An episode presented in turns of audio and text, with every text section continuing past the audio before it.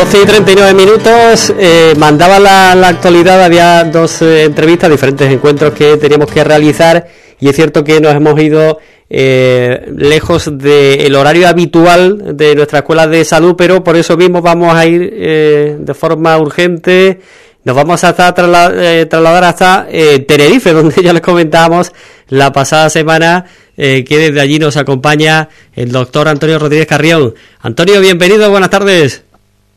Hola, buenas tardes, Juan Carlos. Un buen salto que has dado, ¿eh? Sí, sí, la verdad es que unos kilómetros, ¿no? sí, sí, sí, sí. Bueno, y además con cosas curiosas, porque también aquí es curioso que en esta época del año, hoy 16 de marzo, y ayer estaba nevando aquí en Tenerife, que es una cosa, hombre, que no es infrecuente por el Teide, que es muy alto, pero en esta altura del año no, no, no es frecuente. Me decías que no solo en el Teide, me decías que incluso un poco más para abajo, ¿no? Más... Eh... Sí, en 1400 metros. Sí, estuvimos allí almorzando este domingo en los pinos que hay antes de llegar al Teide y más o menos bien. Y al día siguiente, pues nevando. Fíjate qué cosa más curiosa. Pero lo más curioso es que he estado viendo las noticias y que en la península hay mucha calima y aquí no hay. Eso es lo que te... Te iba a preguntar precisamente, al final depende ¿no? de la dirección del viento y de bueno una serie de eh, fenómenos que, por ejemplo, ayer explicaban los meteorólogos, eh, que hacen que eh, pues llegue tan lejos como hasta la península, incluso hasta, bueno, está llegando hasta Europa, hasta Francia, por ejemplo, y sin embargo, pues la dirección del viento, las corrientes y, la propia borrasca, al final ha hecho que, sin embargo, no afecte allí a las islas, ¿no? Aquí mm. no, por lo menos aquí en Santa Cruz nada. Y es por eso, por la dirección del viento. Ayer me preguntó eh, un, amigo de aquí de Tenerife y dice, bueno, y hemos visto las pistas de, de, la península, las pistas de hielo con calima. Digo, ah, pues no, no había fijado. Y eh, puse las noticias y, y digo, qué raro. Aquí en Canarias no hay calima y sin embargo ahora la península está llena. Es verdad, pues por ahí te voy a preguntar, Antonio, precisamente porque es cierto que eh, viendo el mapa, además, eh, que desde AEMET, desde otras entidades se ofrece sobre eh, los datos de esto mismo, ¿no? de la influencia del calima, es verdad que la provincia de Cádiz se está librando, por ejemplo, para hoy las previsiones eran positivas con respecto a otras zonas de, por ejemplo, el centro de la, de la península ibérica, ¿no? pero bueno, sí que ayer se notaba, si te fijas bien en los coches blancos, se veía un poquito de polvo de, barro eh, rojizo, eh, no mucho en comparación a las imágenes que se están viendo de otros lugares, pero sí que era perceptible.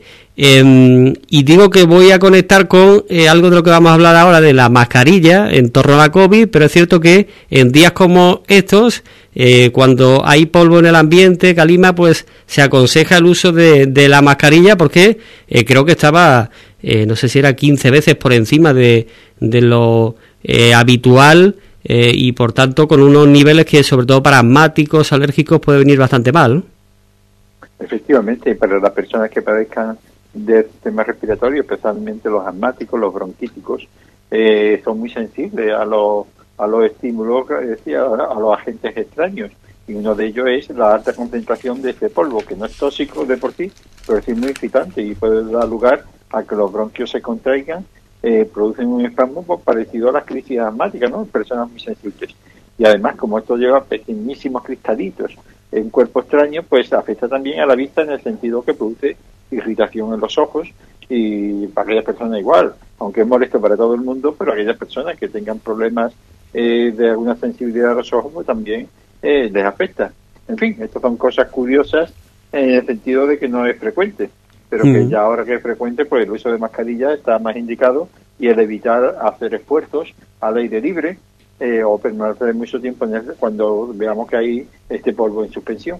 De hecho, las autoridades en las zonas más afectadas, porque, bueno, eh, ya digo que en comparación a la provincia de Cádiz con otras zonas del centro de España, eh, pues el nivel es mucho más bajo y en algunas ciudades se aconsejaba eh, incluso no realizar actividades físicas al aire libre precisamente por lo que estás comentando, ¿no?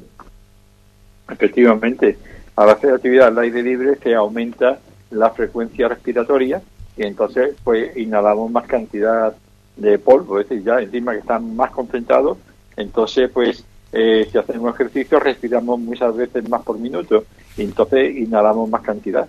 Así que esto va a durar poco tiempo y ese poco tiempo hay que estar prevenido para evitar cualquier tipo de complicación. los índices de calidad del aire eh, previstos eh, por AEMET para este miércoles pues se apunta eh, que en el caso de nuestra provincia, casi toda la provincia, y desde luego nos afecta a nosotros, esa calidad es razonablemente buena. Hay un eh, mapa con colores distintos, en el nuestro es verde, razonablemente buena, pero hay lugares como en el centro, bueno, como en Madrid, por ejemplo, en muchos puntos, eh, de Extremadura también, donde es muy desfavorable o incluso extremadamente desfavorable en eh, determinados lugares de la geografía nacional. Así que la afectación, como decimos, es algo eh, singular, pero que desde luego es bastante grande durante estos, estas horas. De hecho, está durando varios días, ¿no? Algo que también es infrecuente. Sí, está durando, fin, más, días, de, el Calima siempre ha habido de vez en cuando en nuestra zona, la zona de Cádiz, bueno, y en Andalucía, porque estamos cerca de África, pero ahora está durando más días y con mayor concentración. Mm. Pero en fin, esperemos que esto sea una cosa esporádica, un poco eh, anormal dentro de la normalidad y que, esto se pase cuanto antes. Mm. Así que, por tanto, eh, nosotros que íbamos a comenzar, y vamos a comenzar hablando de la mascarilla, eh, ya lo apuntamos en la pasada semana, cómo se está barajando el que deje de ser obligatoria en interiores. En nuestro país todavía no hay eh, una fecha concreta, eh, no se ha llegado a un acuerdo al respecto entre las diferentes comunidades y las autoridades sanitarias, pero por ejemplo en Francia ya es ha dejado de ser obligatoria desde este pasado lunes, eso sí con, con salvedades, y así podemos hablar de diferentes países de Europa. Sí, eh, como ya comentábamos hace varias semanas y hemos ido repitiendo, las autoridades sanitarias, tanto a nivel de España como el resto de Europa, y viendo cómo evolucionaba la variante Omicron, que es la predominante, pues intuían que si no había algo extraordinario, pues para San José, bueno, ellos no decían para San José, ellos decían para mediados de marzo, pues más o menos se volvería una normalidad, entre comillas, no igual que la anterior a la pandemia, pero más o menos para una vida eh, eh, más o menos normal, ¿no? Tanto es así que, eh, por ejemplo, ya en muchos países, entre ellos Francia, Francia, por ejemplo, desde, como tú dices, desde este lunes, día 14 de marzo, pues ya eh, deja de ser obligatoria la mascarilla, salvo en los transportes públicos, en los centros sanitarios o en las residencias de ancianos, porque son sitios, los transportes públicos, pues es obvio, porque hay mucha concentración de personas, y los centros sanitarios y las residencias de ancianos, porque en ellos hay personas que son muy vulnerables y puede que eh, al tener disminución de la defensa tengan complicaciones y contraer la enfermedad. Entonces es una buena noticia porque, eh, como dijo nuestro presidente de gobierno, Pedro Sánchez, eh, pronto en España se volverá a esta situación igual que la de Francia, es una especie ya de normalidad, entre comillas, que permitirá hacer una vida más normalizada. bueno, pues todo esto sí que es cierto que en unas jornadas en las que parece que hay cierto eh, repunte. Em, esto lo estamos viendo, al menos eh, hay un estancamiento en torno a esa curva a la baja de la incidencia, esto digo a nivel nacional, y en el caso de Ubrique, por ejemplo, hay cierto eh, repunte, llegamos a estar en torno a los 100 casos, y ahora mismo llevamos por encima de los 200, 240 casos por cada 100.000 habitantes, lo que, mm, bueno, pues eh, viene dentro de la lógica, digo, teniendo en cuenta que eh, no hay restricciones, eh, cada vez vamos más hacia la normalidad, por tanto, hay actividades en las que hay aglomeraciones que anteriormente no, no había, y por tanto estamos en esa fase un poco de transición, ¿no?, de de ver eh, cómo podemos ir retomando esa normalidad, eh, pero con las eh, precauciones que tampoco debemos dejar de, lado. Efectivamente, hemos recordado en diferentes ocasiones que el virus sigue estando con nosotros. Y estos son estos 200 casos por 100.000 habitantes son los oficiales, pero que posiblemente sean muchos más, es decir, no, no por nada, sino porque hay casos ahora en, en la primavera, que ya estamos prácticamente en ella, eh, donde ya empiezan las alergias. También hay resfriado porque ya hay menos ropa y de vez en cuando viene frío. y entonces se confunden con el COVID porque los síntomas son muy parecidos y a lo mejor pues no se hace uno el test de antígeno y puede ser que alguien se haya hecho el test de antígeno y de positivo y se queda aislado pero no consta oficialmente. Total, que puede haber más casos de estos 200. Entonces, las, las consecuencias es que, eh, en va a tardar en que, en que los números de casos, aunque la población en general no haya mayor incidencia hospitalaria ni en la UCI, pero el microbio sigue estando por ahí si nos descuidamos. Así que las precauciones que siempre se han comentado de que en lugares cerrados eh, utilicemos mascarillas, así como los transportes públicos y sobre todo el centro hospitalario de residencia de ancianos, sigue vigente. Y que cuando estemos eh, al aire libre y cercano unas personas con otras, eh, por ejemplo, en un bar, un restaurante o demás, pues deberíamos eh, estar con mascarillas puestas cuando estemos hablando y solamente bajar la mascarilla para consumir, para comer, beber, pero cuando estemos de tertulia y demás, pues debemos subirnos la mascarilla eh, digo, cuando estemos a menos de metro y medio, porque el virus sigue circulando. Y aunque estemos vacunados, hay personas que o no se han podido vacunar por una serie de circunstancias, o estando vacunadas, pues mm, su cuerpo no fabrica las defensas que, que fabrica la mayoría, y sobre todo personas mayores, personas con enfermedades crónicas, y, entonces le podemos causar problemas. ¿eh? De hecho, el lunes se registraban siete positivos en nuestra localidad, ayer cuatro positivos más, y hoy estoy viendo por aquí, lo estaba actualizando los datos, y son otros cuatro positivos más los que apunta la Junta de Andalucía. Em, con lo que la tasa de incidencia sube otro poco más, eh, de 242 a 254,8 casos por cada 100.000 habitantes. Em, eh, aparte del dato puntual de cada día, la evolución, eso sí que em, bueno pues refleja ¿no? un poco mejor incluso la, la situación real y cómo eh, se paró esa tendencia a la baja e incluso está eh, repuntando con ese último dato que ya decimos está actualizado a, día de hoy. Y además hay que tener presente que la, aquellas localidades donde se han celebrado carnavales, que no han sido aplazados, pues donde se han celebrado carnavales, pues quiera que no haya aglomeraciones. Y muchas veces pues también hay consumo de, de comida, chicharronada, el potaje, yo qué sé, de todas las cosas que se celebran en esta época y entonces nos bajamos las mascarillas, seguimos hablando, nos reímos con las mascarillas bajadas. Y en estos sitios donde ha habido aglomeraciones, eh, digo, las donde ha habido aglomeraciones por los carnavales, eh, ahora y dentro de unos días empezarán eh, posiblemente a repuntar más casos, no sería nada de extraño, porque el COVID, el periodo de incubación del COVID no es en el mismo día. Si alguien eh, me contagia del COVID, no es muy raro que el mismo día empiece a tener síntomas Normalmente tardan dos o tres días en aparecer los síntomas, cuando aparecen. Otros casos son asintomáticos, sin síntomas, pero que también contagian. Entonces, eh, en fin, eh, lo que normalmente se toman en cuenta son los casos, generalmente, ¿no? Cuando dan síntomas, que cuando no se hacen las pruebas, y entonces, pues ya digo, una vez se comunican, otra vez no se comunican, y puede que, haya un repunte en estos días en aquellas localidades donde no se haya hecho las cosas eh, con precaución de, tener la mascarilla y una cierta distancia social en los eventos. Así que bueno, pues vamos a insistir en eso mismo. Eh, porque yo creo que todos estamos de acuerdo ¿no? en que es necesario que poco a poco vayamos retomando la, la normalidad, una cuestión ya de, de, salud mental incluso, ¿no? porque después de dos años ya se hace un poco cuesta arriba eh, y bueno, pues hay que ir retomando, está claro. Eso lo quita que eh, sigamos teniendo las debidas precauciones, que todos sabemos lo que hay que hacer. ¿eh? Sí, es que además hay que tener presente que lamentablemente diariamente todavía hay un elevado índice de mortalidad. En los hospitales la gente se sigue muriendo, ¿eh? se sigue muriendo de COVID, aunque hay una mayor presión, pero todavía sigue habiendo muertos por COVID en los hospitales. Es decir, que, que no es que ya está superado totalmente. Está superado en el sentido de que eh, la variante COVID eh, de Omicron eh, es menos agresiva que las anteriores, pero infecta mucho. Y ahí de presente que también, aunque estemos vacunados con todas las pautas, la mayoría de la población española, pero hay todavía varios millones que no se han vacunado, por el motivo que sea. Y que hay personas que, aunque estén vacunadas, pueden tener problemas porque no crean defensas.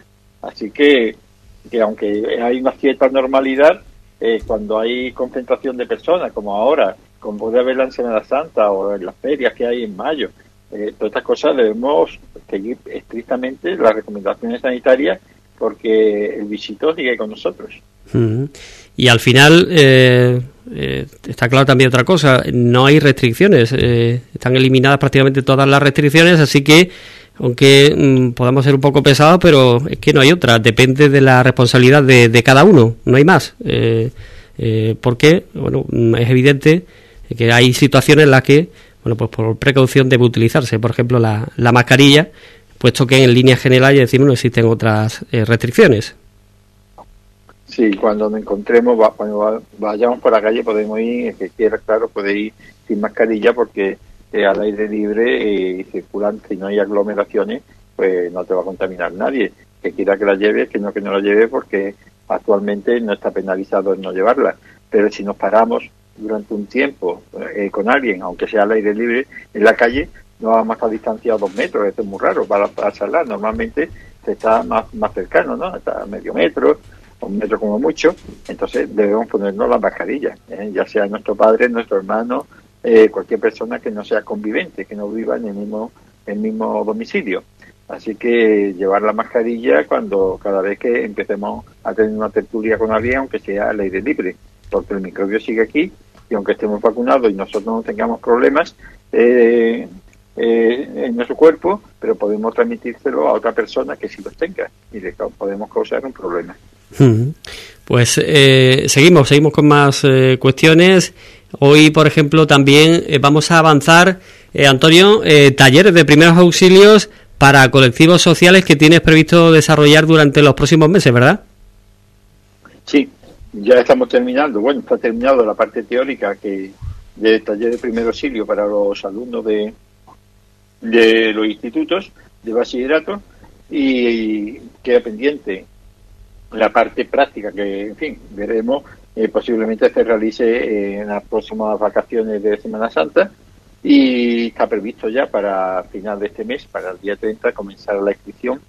Eh, hasta el día 6 serían una semana de, para poder inscribirse en un taller de primer auxilio para colectivos, personas que son socios de colectivos, ya sean de asociaciones de vecinos, de asociaciones de enfermos, de diabetes, de Alzheimer, de discapacitados, de lo que sea, eh, pero que estén, eh, que sean socios. Eh, las personas que no son socios de ningún colectivo, pues habrá otro taller para ello. ¿Por qué? Porque es que hemos querido separarlo unas cosas de otras, porque si no, eh, las prácticas, sobre todo la parte práctica, es un follón cuando hay demasiadas personas.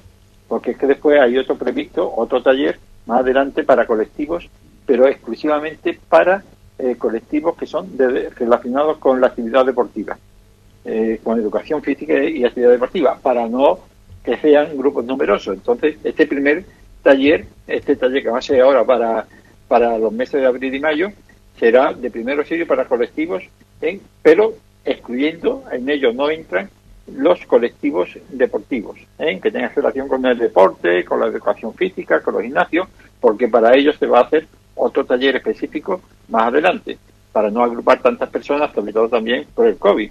Es decir, que aunque se van a tomar medidas preventivas contra, contra el COVID en, los talleres, pero cuando hay ya demasiadas personas es muy complejo. Aparte que que no tiene recintos eh, locales adecuados para esas personas.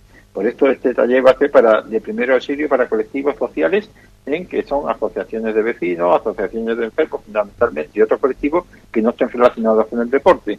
Lo único que habrá para para la inscripción, que se hará eh, a través de correo electrónico, eh, solamente se precisa el nombre y apellido, como es lógico, y un teléfono de contacto, porque los temas se van a, se van a enviar a través de WhatsApp. ¿eh? Entonces, todos estos datos ya se anunciarán las próximas semanas, comenzará, ya digo, el día 30 de marzo hasta el 6 de mayo, la inscripción, y el taller comenzará en mayo eh, lo que es la, eh, perdón, eh, será en abril, el mes que viene es abril, es decir, será el 30 de marzo hasta el 6 de abril y los talleres se desarrollarán durante los meses de abril y mayo. Eh, ya se comunicará que, en fin, los, porque también hay personas que no tienen correo electrónico, sino que normalmente utilizan WhatsApp, y entonces esta persona se puede hacer la inscripción de forma presencial y estamos pendientes de, de en contacto con el ayuntamiento para ver si se puede hacer esta inscripción en, en, el, en el local de turismo, ¿no? en la oficina de turismo, que todavía eso no está confirmado y ya lo comentaremos. En fin, esto solamente es un avance. Eh, ya diremos también el temario, ¿eh? el temario muy interesante, son, eh, como siempre, lo más importante, los, los conceptos de primer auxilio, la parada respiratoria, la pérdida de conocimiento, qué hacer ante un traumatismo, es decir, un, un accidente, ante una asfixia, un ahogamiento, una crisis asmática, un atragantamiento, eh, la picadura de animales, un golpe de calor, un accidente de tráfico. Todas estas cosas se van a tratar, ya digo, primero eh, a través de WhatsApp, con vídeos y con texto, y después eh, también a través de la parte práctica, que ya la anunciaremos. También, como adelanto, hoy mismo me ha llamado Virginia Bazán, que es la conseja que lleva la cuestión sanitaria, y me ha dicho que el texto eh, que el ayuntamiento se ofrece hacer una especie de librito eh, con todos los temas para evitar las la, la fotocopias y demás que son más engorrosos, papeles sueltos. Y me ha parecido una estupenda idea que lo diría Manolo Ramírez Ordóñez, como saben es vicepresidente de la de la Asociación de, Especial, del Observatorio de Salud Especialista ya y que además es webmaster que lleva toda la parte técnica. Y a ver si podemos hacer el, en fin, este pequeño librito para que todos los textos sea más cómodo leerlo ¿eh? con muy sencillo y que en un librito sea más cómodo de, de leerlo. También mm. me ha comentado eh, la consejera de salud, Virginia Bazán, que si podemos tener en este programa eh, una intervención de ella para eh, informarnos de una de una nueva figura que aparece en el centro de salud, que es la enfermera gestora de casos de residencias.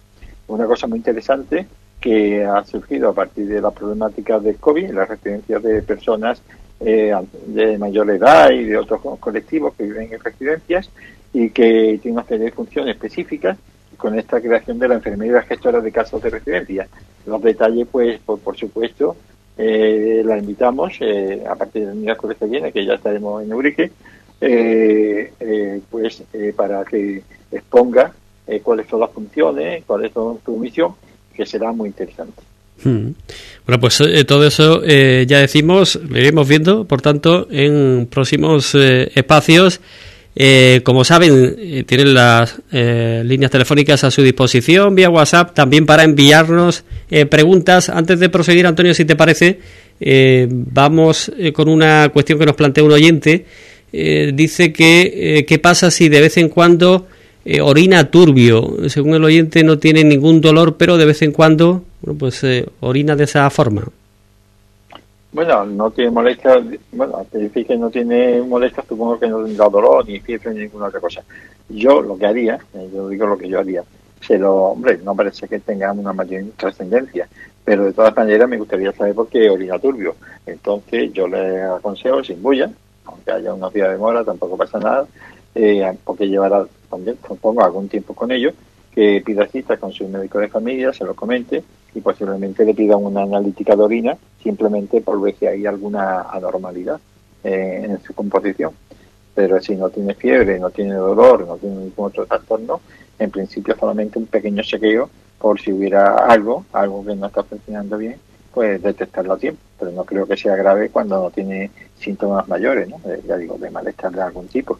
Hmm, no parece que sea el caso, pero es verdad que eh, con el tema digo del color de la orina, eh, muchas veces depende, hay determinados alimentos muy concretos que eh, pueden eh, asustarnos en determinado momento si no recordamos que hemos comido ese alimento en concreto y puede deberse a, a ello, ¿no?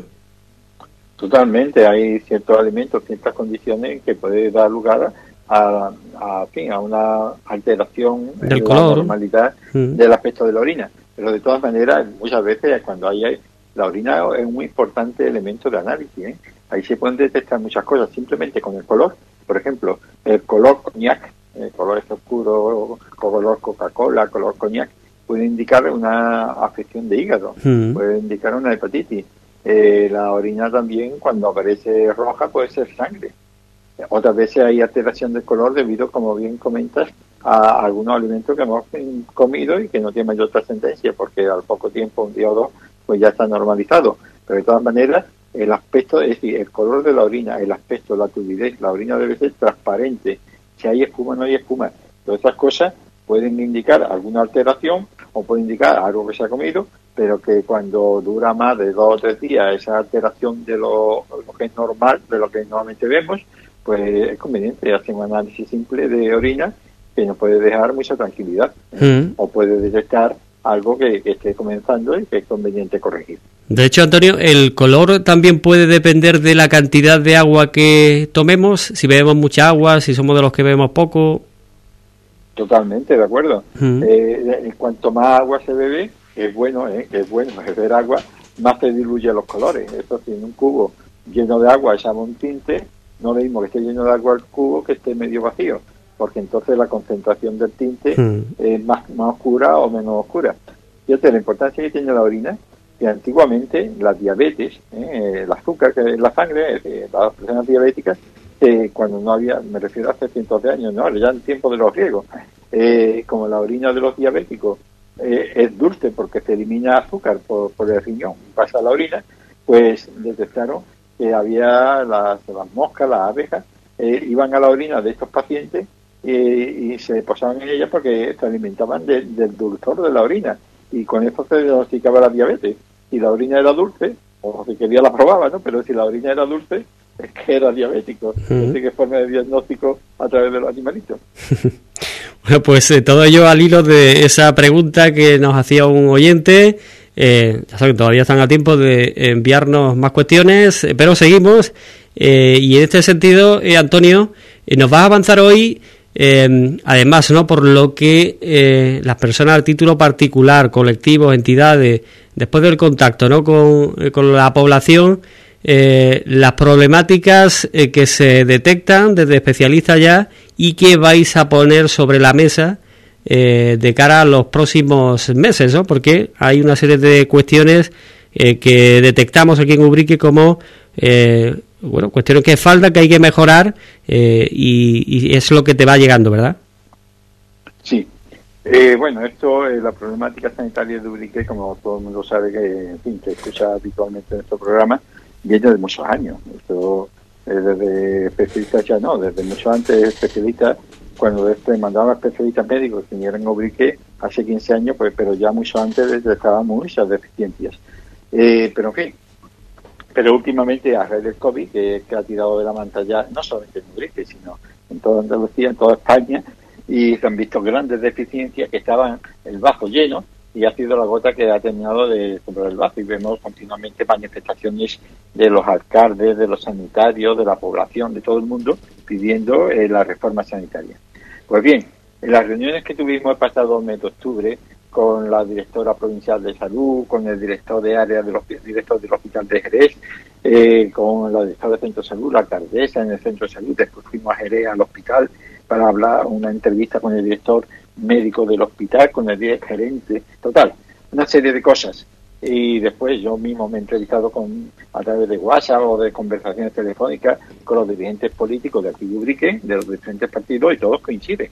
Todos coinciden en que hay que hacer un cambio, una gestión diferente de la asistencia sanitaria porque es que están precario. Por ejemplo, eh, a partir de ahora, ya han pasado los 10 días de cortesía sobrados, porque esto fue en octubre, estamos ya a 16 de marzo, los 100 días que se acostumbran a dar a cualquier tipo de promesa o de, o de estudio de problemas, pues eh, vamos a, mm, con los colectivos dubriqueños, que pensamos reunirnos, pensamos tener una reunión con los representantes de los colectivos dubriqueños, eh, para eh, que expongan lo, lo que piensan sus diferentes socios y además se piensa hacer la asamblea, ya que el COVID parece que, ya lo, va a permitir, una asamblea general de todo el pueblo para eh, eh, luchar para mejorar las condiciones sanitarias. Una de ellas es las citas de 10 minutos como mínimo para la consulta presencial. Menos de 10 minutos por persona, eso es insuficiente para una correcta atención médica presencial. Otro de los puntos es que eliminar todas las demoras telefónicas y, todas las demoras presenciales cada vez que se pide cita en el centro de salud. Eso de que te den una semana, diez días, dos semanas o cinco días para, para una consulta telefónica o para que te vean, que digo yo, el oído porque estás sordo, o si no tienes que ir por urgencia. Eso no es ninguna urgencia, es una visita normal que deben verte, en fin, un tiempo, eh, eh, razonable, ¿no? Pues eso es otra de las batallas que vamos a luchar, porque es que además son cosas que, que todos los partidos políticos están de acuerdo, es decir, que tanto que gobiernan como los que no gobiernan. Es decir, y entonces nosotros lo único que vamos a hacer no vamos a proponer las soluciones porque las hayamos inventado, son las soluciones que se han hecho siempre que ha habido un problema y que están, soluciones que están utilizando ya a título particular muchos médicos y muchos centros de salud con los que hemos contactado, ¿no? Entonces, eh, una demora eh, es, por ejemplo, no es demora el que alguien se haga una analítica todos los años y ahora pida cita para que renueven esa analítica, porque este control, el médico lo ha dicho que se la debe hacer todos los años y tienen cita para una semana. Eso no demora. ¿Por qué? Porque no es urgente. Oye, si espera un año, pero espera una semana más o un mes. Eso no es demora. Eso no se debe considerar demora. Demora es cuando una persona está normalmente orinando bien y sin embargo nota un poco de dolor en la espalda y encima está orinando rojo, que, evidentemente es sangre. Es decir, mm, eso no puede esperar tres días. Eso no puede esperar una semana, ni tres días, ni dos días. Eso debe ver al médico, no es una cosa urgente porque al menos no tiene fiebre, no tiene dolor, pero eso hay que analizarlo. Entonces, lo lógico es que si tú pides cita, eh, te llamen antes de 24 horas o de 48 horas como máximo y le pregunten, ¿usted ha pedido cita? ¿Para qué era? No, yo es para que me haga un análisis todos los años y quiero que renovarlo. Ah, vale. Pues mire usted, dentro de una semana, ah, vale, sí, no me corre bullo, porque esto realmente no corre. Ahora, ¿usted qué le pasa? Yo mire usted que orino sangre, creo que es sangre porque está muy oscuro y tengo una molestia en la espalda no, puede que sea de riñón. Y usted, ¿puede usted venir hoy a la una? ¿O puede usted venir mañana a las doce?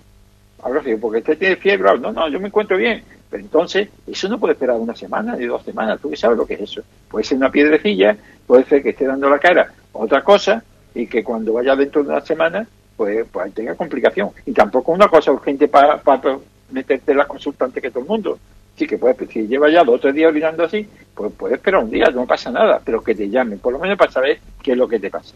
Eso es fácil de solucionar y es otra de las luchas. Otra es, por ejemplo, los cambios frecuentes de médico.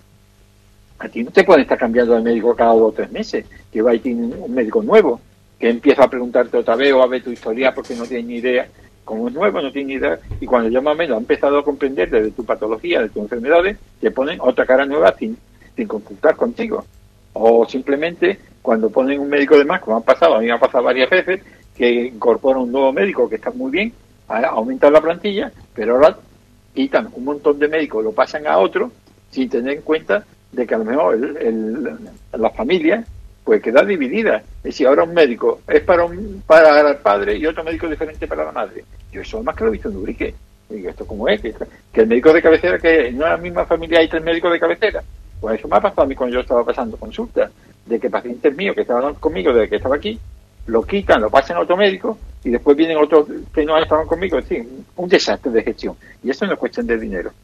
Y, otro, por ejemplo, es que se amplíen ya los, especialistas que vienen a abrir, que se consiguieron medicina interna, se consiguió eh, la rehabilitación aumentar las prestaciones, se consiguió traumatología, pero se quiere también que venga ginecología, que fue una promesa incumplida, y también se hace falta pues oftalmología, porque por ejemplo para ciertas cosas, para la presión ocular, para control de la presión ocular, no hace falta que venga todos los días al mejor oculista, aunque venga un día a la semana, cada dos semanas, para ciertas patologías crónicas o revisiones, y un oculista, el aparato que precisa, lo hemos visto todos en las ópticas, o cuando vamos a un oculista, que eso en cualquier despacho del centro de salud, pues, pues cabe perfectamente. Porque además, otra de las reivindicaciones, y además esto también eh, lo lleva la, la alcaldesa Isabel Gómez en primera línea, y también lo llevó Javier Cabeza, lo llevó también Manolo Toro, en fin, los diferentes alcaldes que ha habido en Ubrique, es un consultorio médico auxiliar en la zona de expansión de Ubrique, la zona de, de, del PP1, del PP2, a las, a las por donde está el hotel de los Meiji, que coja también la parte del PP2, PP1. ¿Por qué? Porque allí hay una cantidad de familias que cada vez se van haciendo mayor, que también hay niños y que para venir a Ubrique, al centro de salud, muchas veces es un lío, porque al menos no conducen, porque a lo mejor la, el que conduce está trabajando, no puede dejar la fábrica o lo tiene que dejar y, coger el trecho, que quiera que no, ahí, ahí creo que son dos kilómetros, eh, aproximadamente, eh, muchas veces lloviendo con todo el calor, después para venir, el autobús pasa, no pasa cada 10 minutos, sino que pasa cada hora, como sea, es un lío.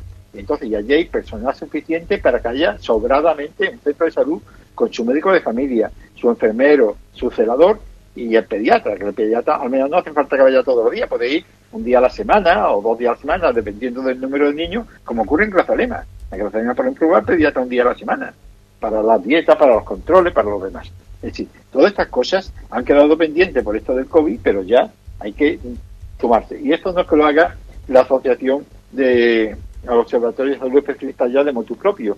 Esto son promesas de los políticos, tanto a nivel de la Junta de Andalucía, de la Consejería, que por ejemplo, eh, don Antonio Cabello, que, que ahora eh, está en muerto puesto de la Junta de Andalucía, venía a, a Ubrique y se ponía las banderas de especialistas ya en las manifestaciones. Venía Izquierda Unida, venía, eh, en fin, los partidos políticos representando estas demandas.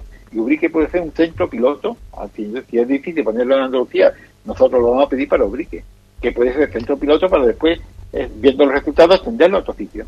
Así que aquí lo que te hace falta es que todas aquellas personas que quieran colaborar en todo esto que hemos dicho, los 10 minutos, en las mejoras del centro médico, en la, quitar las demoras, eh, que vengan más especialistas eh, en el consultorio médico para el PP1, PP2, si quieren que se pongan en contacto conmigo, ya digo, o a través del correo electrónico, eh, o a través de los que tienen ya WhatsApp porque han hecho talleres conmigo, o simplemente a través de la radio o cuando me vean por la calle, y dice, mira, yo me ofrezco, digo yo, a repartir hostavilla por debajo de las puertas cuando haga falta por mi barrio, eh, o lo que haga falta el día de mañana. No aquí no se pide dinero, ni cuotas, ni cosas. Solamente colaboración o informar a, a, los vecinos de mi bloque con hostadillas por debajo de la puerta, lo que sea, para que entre todos, esto es la labor de todos los ubriqueños, conseguir la asistencia sanitaria que todos queremos. Y si, y si nos ponemos, lo conseguimos, ¿eh? seguro. Ya digo, es muy fácil de conseguir, no le cuesta dinero a la administración, se ahorraría mucho dinero a la administración, se mejorarían las condiciones laborales de los trabajadores sanitarios del centro de salud y, la administración sanitaria, la Junta de Andalucía, eh, sería, bueno, y el Ayuntamiento de Ubrique, por supuesto, que es la que representa legítimamente a todos los ciudadanos, eh, tendrían un punto más a su favor en la gestión. Y aquí invitamos a todos los partidos políticos, ¿eh? a todos los partidos políticos, para que se incorporen en esta demanda que es justa, que todos la apoyan, pero que hay que apoyarla también, tanto a nivel de Sevilla, como a nivel de Cádiz, como a nivel eh, de todo, muchas veces pues también viendo los periódicos, las manifestaciones o simplemente dando su apoyo, distribuyendo información para que todo el mundo tenga eh, una información cumplida y, además, y entre todos también los ciudadanos colaboremos eh, en utilizar correctamente eh, nuestros centros de salud para evitar masificación, evitar, en fin, eh, cosas que, que, deben evitarse porque muchas veces no se nos informa de cómo debemos utilizar los recursos disponibles. En fin, esto es una labor que poco a poco iremos diciendo Radio Brique y a través de otros medios y que en este pequeño tiempo que tenemos en el programa es solamente un avance. Pues Antonio, nos quedamos sin tiempo y voy a pedir disculpas eh, porque eh, hoy teníamos previsto hablar de hipotiroidismo y hipertiroidismo y de hecho eh, se lo comentamos a una persona que nos había enviado una, una pregunta al respecto la pasada semana. Vamos a tener que dejarlo porque con este tiempo es imposible. Le garantizo que para la próxima semana vamos va a ser el tema con el que vayamos abriendo para que de esa manera eh, no se eh, prolongue en el tiempo, no haya más aplazamientos. Eh, digo porque además el oyente nos decía hace unos minutos la pregunta que se hizo la semana pasada de qué alimentos, verduras no se deben tomar con hipotiroidismo, ¿le ha dado tiempo a mirar lo que se puede comer o no? Gracias. de hecho, Antonio lo tenía previsto para el programa de hoy, pero ya decimos que no nos da tiempo. vamos a aprovechar que quedan un par de minutos, Antonio, si te parece, para dos cuestiones más que han llegado. Por ejemplo, me gustaría preguntarle al doctor Carrión por qué se tiene la prolactina alta sin estar embarazada. Bueno, puede ser por varios motivos. La, prolactina es una hormona que fabrica nuestro organismo y cuando se está embarazada pues, pues aumenta, como es lógico. Pero puede haber, bueno, enfermedades de la glándula que la produce. Y entonces, si la tiene la prolactina alta, lo conveniente, bueno, Supongo que lo habrán hecho, eh, la prolactina alta se sale a través de un análisis, eso no es porque se vea, sino lo habrán hecho un análisis y habrán visto que tiene la prolactina alta. Eh, lo que lo habrán visto, lo que estarán estudiando también el estudio de la glándula que la produce, que puede ser por un trastorno de la glándula que, que lo produce. Así que yo único que puedo decir que la, la circunstancia, además del embarazo, debería debería ver el funcionamiento de la glándula, que creo que es lo que estarán haciendo seguramente. Y respecto a lo que comentaba del hipotiroidismo, brevemente, más que mencionarlo, ya hablaremos la semana que viene, decir que los cereales con gluten, el brócoli, eh, la soja, el, eh, los aceites vegetales, algunos aceites como, que, que, en fin, que ya comentaremos la semana que viene, eh, las carnes embutidas, son, son a veces contraproducentes en el caso del hipotiroidismo. Esto lo he dicho brevemente por el tiempo. Mm, así, que, Antonio, sí, digo por repetir, para que quede claro, eso es lo que se debe evitar, ¿no? Exactamente qué. Se debe evitar, sí, sí, eso es lo que se debe evitar. Bueno, o no abusar. Y sí, tampoco es a lo mejor muy estricto, mm. depende de su médico de cabecera, depende del grado que tenga, pero sobre todo las carnes embutidas son de las principales cosas que debe que se deben tener presente en que pueden pueden afectar la salud de la tiroides. Y también, ya digo, eh, algunos aceites vegetales, eh, no, no el aceite de oliva, el aceite de oliva lo puedes tomar, eh, también la soja, la soja también, el brócoli y algunos alimentos cereales con gluten, porque el gluten es un antígeno, una sustancia que puede dificultar la absorción en el intestino de algunos de algunos medicamentos que se utilizan para la hormona tiroidea. Pero en fin, ya hablaremos despacio y también hablaremos la próxima semana de unas reivindicaciones del servicio de urgencia, eh, no solamente de Ubrique, sino a nivel provincial, eh, sobre la situación en el laboral en que se encuentran los, los trabajadores de los servicios de urgencia. Hoy por el tiempo es imposible detallarlo. Pues nos quedamos, Emma, eh, te agradezco ese anticipo, al menos, eh, bueno, pues tiene esa respuesta eh, el oyente o la oyente que, ya digo, desde hace un par de semanas, no, la pasada semana nos apuntaba esa cuestión, al menos ahí está ese anticipo y la próxima semana vamos a ir con más detalle al respecto, será uno de los temas que, que centre nuestra atención. Y una última pregunta, no nos gusta dejar nunca ninguna fuera, quisiera preguntarle al doctor Carrión qué significa tener la creatina alta. La creatina eh, y la creatinina son sustancias relacionadas con el riñón.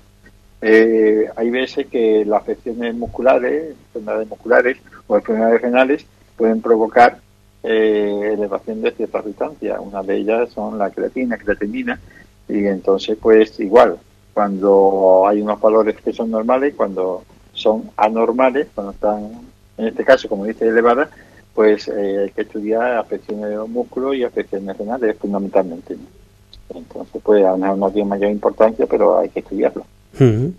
Pues ahora sí, con esa última cuestión nos vamos a quedar agradeciendo al doctor Antonio Rodríguez Carrión, eh, como siempre, y especialmente hoy porque eh, ya digo que hemos comenzado más tarde de lo habitual. y el saludo para ti, Antonio, y para toda la familia allí cuando son las 12 y 22, eso sí, allí en Tenerife, ¿no? exactamente, ahora son las 11 y 22, una hora menos que la península. Bueno, pues eh, agradecerte, ya digo, eh, que nos hayas acompañado, eh, mucho más el próximo miércoles a disfrutar de esas jornadas por delante con la familia. Gracias. Hasta la próxima. Perdón, sí, sí, aquí una hora menos, claro. 12 y 22. Muy bien. Muy bien, Antonio, lo dicho, gracias. Un abrazo. Hasta la próxima. Adiós.